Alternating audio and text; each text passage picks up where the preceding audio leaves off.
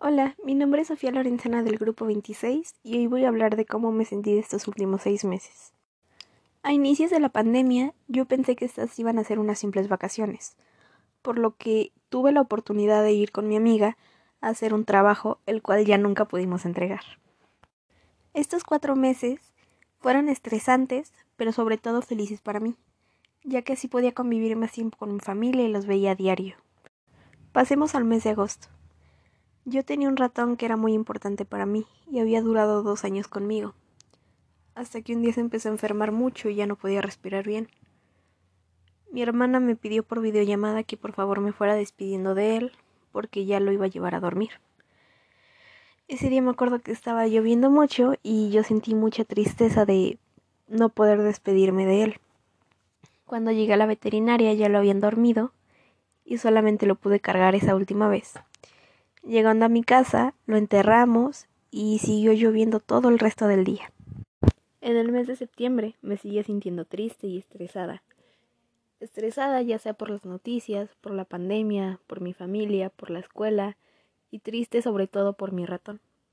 En el mes de octubre empezaron mis primeros ataques de ansiedad, los cuales eran muy leves. Simplemente me daba taquicardia y era todo lo que me daban esos ataques.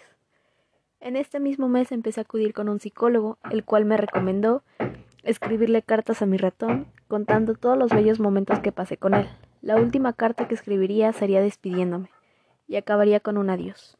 En noviembre los ataques iban cada vez más fuertes, también me empezaba a estresar y cada vez sentía más tristeza, por lo que el psicólogo me recomendó conseguir un reemplazo de este animal que encontramos un perrito. Lo malo de esto es de que el perrito lo fuimos a comprar en el mercado de Sonora. Pésimas condiciones del mercado, pero lo conseguimos. Cuando lo trajimos a casa lo llevamos a un veterinario, lo revisaron y dijeron que estaba perfecta la perrita, que simplemente estaba un poco deshidratada. Estaba empezando a superar a mi ratón y seguía llevando a la veterinaria esta perrita para que la siguieran revisando. Días después vieron que tenía pulguitas. Se los quitamos. Días después tenía diarrea y nos dijeron que podía tener un parásito intestinal. Le seguimos dando medicamento por dos semanas. Siguió así cada día presentando más casos nuevos de enfermedades la perrita, ya sea vómitos, sangrado, moquillo, y así siguió.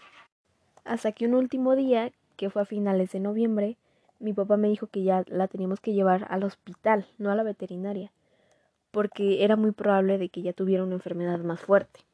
Y así fue. Los doctores de la veterinaria nos mintieron. Tenía muchos más problemas de los que nos habían dicho. Entonces lo único que nos quedó fue dormirle ese día. Mi hermano se puso muy triste ya que era nuestro primer perro.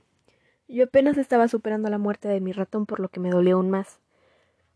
Fuimos al hospital mi hermano no quiso ver cuando se quedara dormida, entonces yo me quedé con la perrita hasta el final.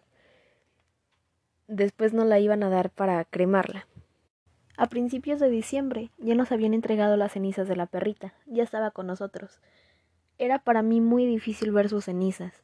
No podía ir a la sala porque ahí estaban las cenizas y me costaba trabajo verlas. Sentí una presión en el pecho y un nudo en la garganta. Los ataques de ansiedad fueron aumentando cuando pasaba el tiempo. Encontré nuevas maneras de solucionarlo y que no me dieran tan fuertes, pero aún así seguían. Muchos de mis amigos ya se habían alejado de mí, por lo que solo me quedó una amiga. Año Nuevo y Navidad la pasé cerca de mi familia, junto con mi hermana que ya no vive en la casa y su novio. La pasé muy bien, a decir verdad, y toda esa noche nos estuvimos riendo. En enero los ataques de ansiedad fueron aumentando, tanto que tenía que permanecer en el piso para no sentirme mal.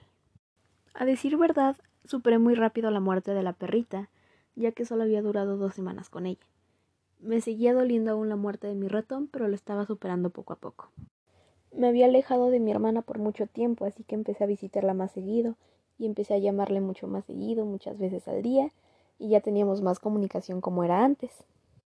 Una noche que venía de regreso de su casa, me dio un ataque de ansiedad muy fuerte. Iba en el carro con mi papá, por lo que mi papá se asustó, ya que él no sabía que tenía estos ataques aún no le informaba de cómo me sentía. Le dije que por favor buscara otro psicólogo, ya que el que antes acudía ya no estaba dando consultas. Poco después encontró un psicólogo y dijo que le iba a marcar.